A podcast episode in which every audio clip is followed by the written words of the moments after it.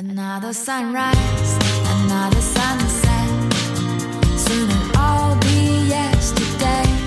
Another good day, another bad day. What did you do today?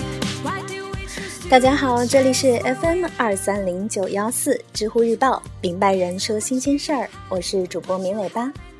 节目开播到今天呢，已经到第四期，在这两天时间里面，也是得到了很多朋友的关注和支持，真的是非常感谢。那也有朋友问我呢，你这个电台是不是知乎日报的官方电台呢？在这里要跟大家澄清一下，这个呢不是知乎日报的官方电台。不过，到底知乎日报有没有自己的官方电台，这个我也不清楚。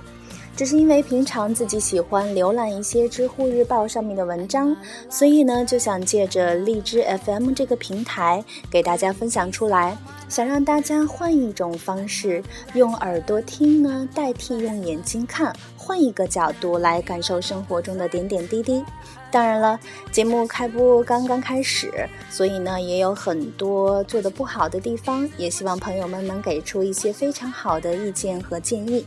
那大家也可以在新浪微博上搜索我的微博“绵尾巴”来给我提一些建议，谢谢大家。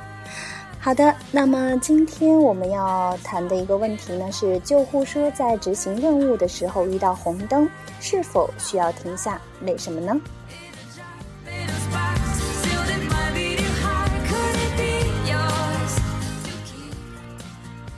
那回答这个提问的是一位康复医师暗夜之瞳。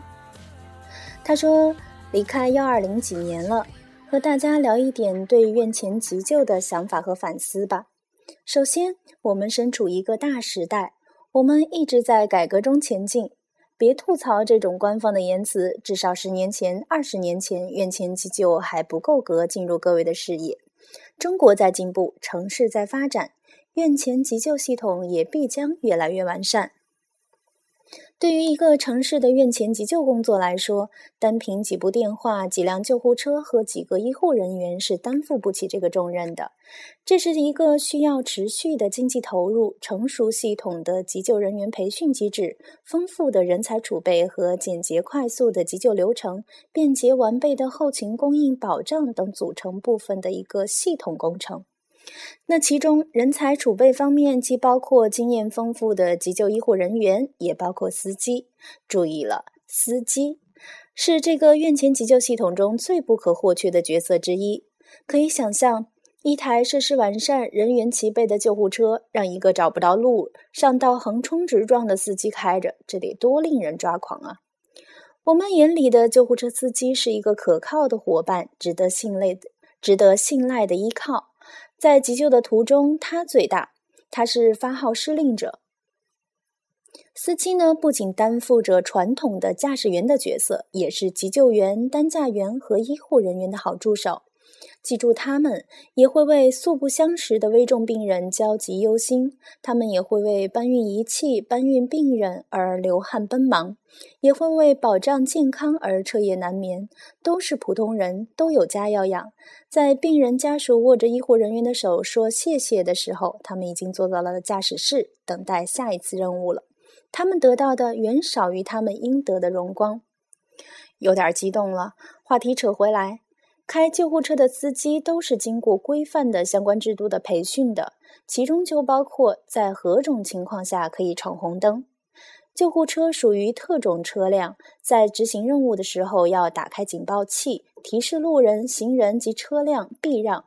在救护车里有极危重病人的情况下是可以闯红灯的，但前提是一定要保障安全，这是不遵循交规的最大前提。出车祸了，别的救护车还得来抢救你，丢自己的人害了车上的患者。因此呢，良好的身体素质、精准的判断、丰富的道路经验以及具备一定的处理突发事件的能力，这也是救护车司机的必备素质。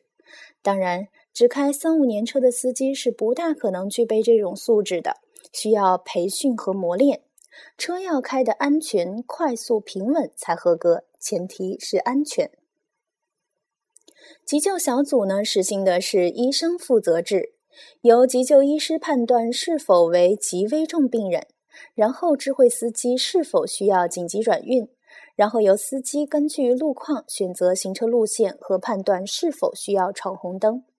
在行车途中，司机是主要责任人，他负责选择道路、掌握车速及处理道路突发事件等等。这个时候是司机负责制。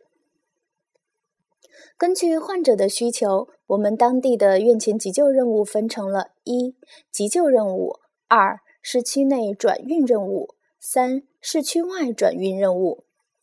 那急救任务呢，要求快；转运任务要求稳。